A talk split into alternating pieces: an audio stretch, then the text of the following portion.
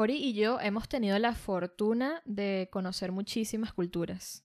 Y esas culturas las hemos conocido viajando y recorriendo el mundo, pero también hemos tenido contacto internacional desde nuestro propio país. Bueno, en este episodio queremos contarte las opciones que tienes para viajar, para conocer nuevas culturas sin realmente viajar. Esta es la historia de dos viajeras apasionadas por conocer diferentes culturas. Andamos por el mundo recolectando experiencias, aprendizajes, valores y por supuesto sellos en nuestros pasaportes. Soy Victoria Jansen. Yo soy Oriana Trejo y esto es Pasaporte, Cosmopolita. Este episodio es patrocinado por Glosa. Lo que no se practica se olvida. Mejora tu nivel de lenguaje hablado en inglés, francés o alemán con nuestros clubes de conversación. Yo particularmente siempre he sido súper curiosa y me gusta leer, me gusta investigar, me gusta como adentrarme en, la cultura, aunque no esté físicamente en el país. Eh, y yo creo que ese es un interés, eh, bueno, que he tenido desde siempre y lo he desarrollado también en la parte de idiomas. Por ejemplo, eh, cuando yo aprendí inglés, que era chiquita que estaba en el colegio, mm, mi colegio no era 100% bilingüe y en verdad yo desarrollé el inglés porque con las herramientas que tenía me fui, eh, o sea, fui investigando y fui escuchando música, escuchando canciones, leyendo cosas y eso me fue como que complementando lo que me daba el colegio. Y yo creo que viajar es más o menos igual, o sea, las culturas tú las puedes conocer viajando, ya tienes una idea, pero eres tú quien tiene que complementarlo con esa curiosidad, o sea, buscando otras cosas, ¿no? Sí, yo en mi experiencia creciendo, eh, una parte importante de mi crianza fueron mis abuelos que vivieron muchos años en un entorno diplomático. Entonces, eso siempre fue un elemento para mí y, esa curiosidad que tú mencionas creo que también fue parte eh, de mi, bueno, de mí como persona desde que era niña, porque además para mis abuelos siempre fue importante que yo tuviera contacto con otras culturas, que conociera personas de otras culturas, porque ellos los llevaban a la casa o que yo saliera, por ejemplo, eh, ya cuando yo tenía más edad, mi abuela me llevaba a obras de teatro internacionales eh, cuando venían acá de festivales de teatro. Eh, y, bueno, siempre ella trató como de involucrarme con ese, e, e, ese roce cultural y eso es algo que yo agradezco mucho porque, bueno, como ya saben, eso es algo que forma parte de mí y ha sido una manera en la que bueno, en, los momentos de mi vida en los que no he estado viajando, igual he tenido esa comunicación con otras culturas que para mí siempre ha sido fascinante. Claro, y no, y además Venezuela es un país de inmigrantes. O sea, aquí hay culturas de muchísimos países, hemos recibido gente de muchísimos lugares, así como, bueno, los venezolanos también ahorita estamos en un éxodo eh, semiforzado y estamos llevando también nuestra cultura a otros sitios, pues nosotros también fuimos receptores, ¿no? Y creo que ese roce cultural que tú mencionas también viene dado mucho por eso, por la cantidad de inmigrantes que tenemos. Sí, y, hay que tener los ojos muy abiertos con respecto a eso, Oriana, porque, claro, uno puede llegar a sentirse frustrado porque quizás sientes que, por lo quizás en el caso particular de Venezuela, puedas sentir que quisieras tener como más conexión con otras culturas, quisieras tener más conexión con el mundo. Ciertamente hoy en día no vemos tantos turistas, o sea, no hay eh, tantos espacios en donde uno pueda conectar con otras culturas y eso puede llevar un poquito a la frustración, pero bueno, precisamente de eso queremos hablar hoy, ¿no? Es, la idea es que veamos las oportunidades que sí hay para conectar con otras culturas. Y a veces esas oportunidades están en nuestras narices, pero si no las buscas no, no las encuentras, pues. Eh, particularmente, bueno, nosotros, para quienes nos están escuchando, estamos en Caracas y pues tenemos familia, tenemos trabajo y esto, estas responsabilidades no nos permiten viajar y vivir de nuestros viajes en un, en un eterno, en unas eternas vacaciones, ¿no? Eh, bueno, sería espectacular. Está muy en boga este tema de los nómadas digitales, ¿no? Eh, sobre todo a raíz de la pandemia. Todo el mundo está trabajando remoto y bueno, qué rico viajar y poder trabajar desde tu computadora, pero particularmente nosotras estamos establecidas en una ciudad que, como bien dices tú, ahorita no está como muy abierta a el turismo, etcétera. Pero sí hay cosas y sí hay actividades de las que nos podemos nutrir. Sí, y yo creo que nuestra experiencia, en cierto modo, es una prueba de eso porque, como decíamos al principio, nosotros hemos tenido la oportunidad de conocer muchas culturas, pero no necesariamente hemos conocido tantas culturas como países hemos visitado. Hemos conocido más culturas de lo que realmente hemos viajado a otros países. Entonces, ¿cómo funciona eso? Bueno, a eso vamos en este momento. Vamos a ver de qué maneras podemos conectar con otros, eh, otras tradiciones, con otra comida, con otros dialectos y muchísimo más sin necesidad de viajar para también, bueno, uno satisfacer esa necesidad que tenemos los viajeros cuando el contexto, sea cual sea, no te permite hacer el viaje que quisieras. Yo particularmente cuando estuve en clases de italiano, em, aprendí muchísimo, muchísimo sobre la cultura italiana. Eh, bueno, leía mucho, escuchaba podcast, tengo un CD que escucho en mi carro cuando estoy en una cola y eh, aprender el idioma en parte también te da, te da mucho pie a aprender de esa cultura. Y bueno, el italiano también es algo que podemos ver en cada esquina, o sea, te puedes comer un buen pasticho, te puedes comer una buena pasta, o sea, hay muchos restaurantes italianos que, que también te acercan un poquito a esa, a esa cultura que tú estás aprendiendo, en mi caso al idioma que yo estaba aprendiendo.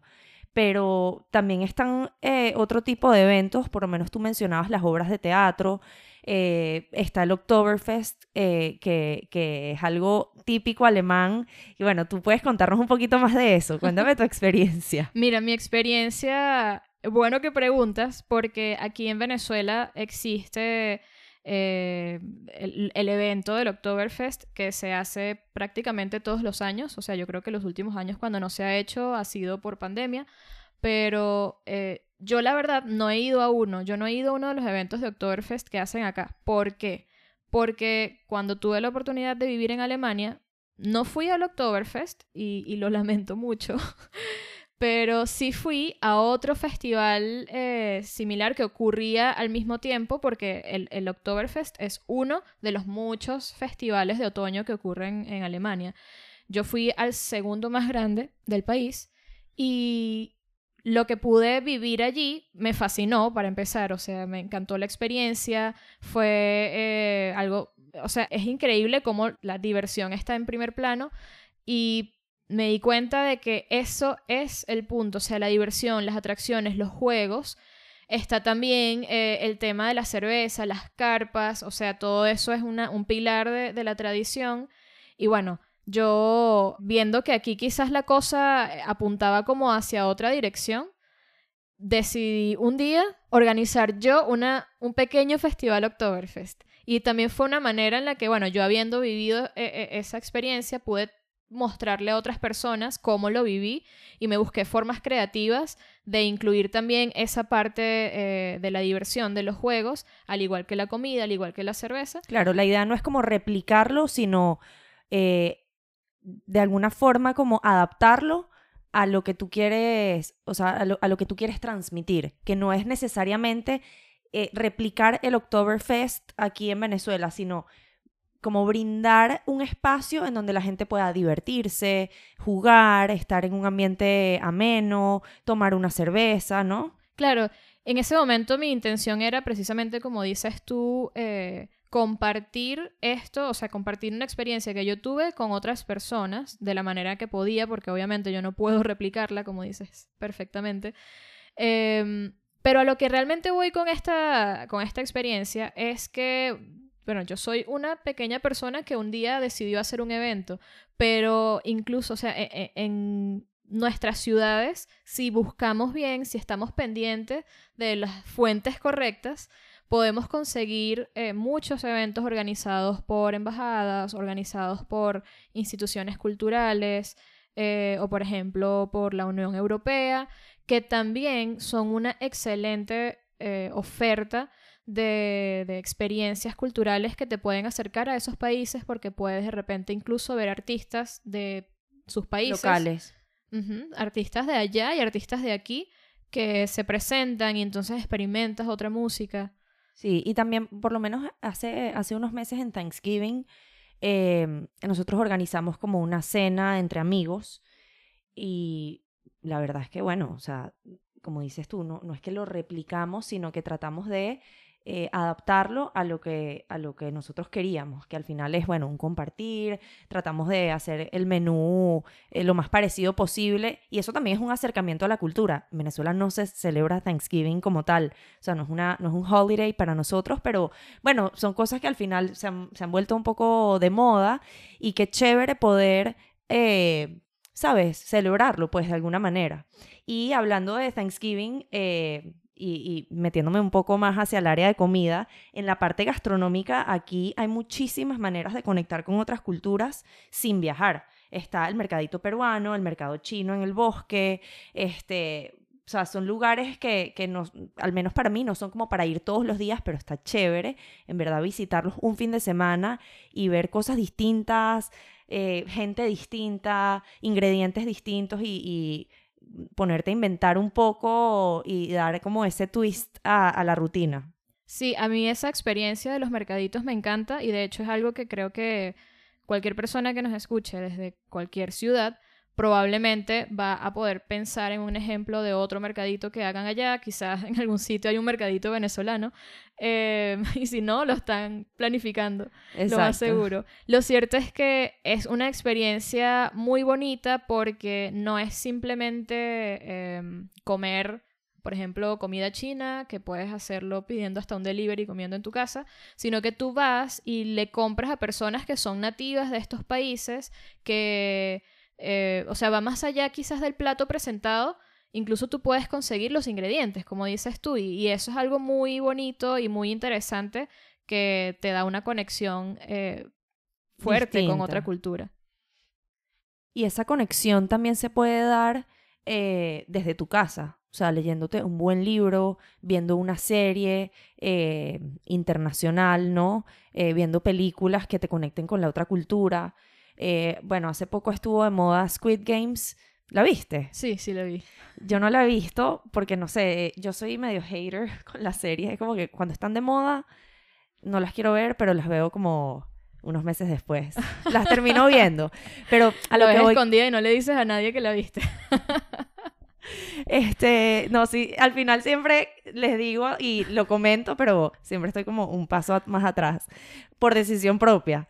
Pero a lo que iba con Squid Games es que, bueno, es una serie coreana, pues, y realmente en nuestra cultura no estamos como muy familiarizados con, eh, con, ese tipo de producciones y mira lo viral que se ha vuelto esto y eso también te conecta con la cultura, a pesar de que, por lo que entiendo, es una serie eh, medio que, que va hacia la ficción. Sí, claro, pero independientemente de que una historia sea de ficción, o sea, si estamos hablando de una serie o de un libro o lo que sea, eh, o una película, a pesar de que sea de ficción, el arte tiene ese poder de igual transmitirte, o sea, siempre va a tener una huella de la cultura en la que fue hecho.